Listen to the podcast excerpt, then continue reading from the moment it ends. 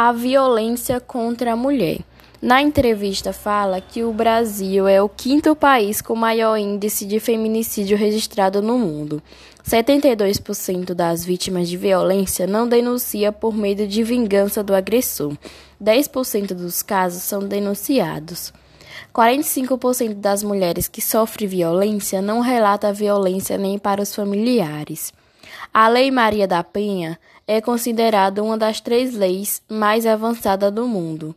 Nos últimos três anos, o Brasil saiu da posição 79 para 95 na desigualdade de gênero. A violência contra a mulher não é um problema da mulher, é um problema da sociedade.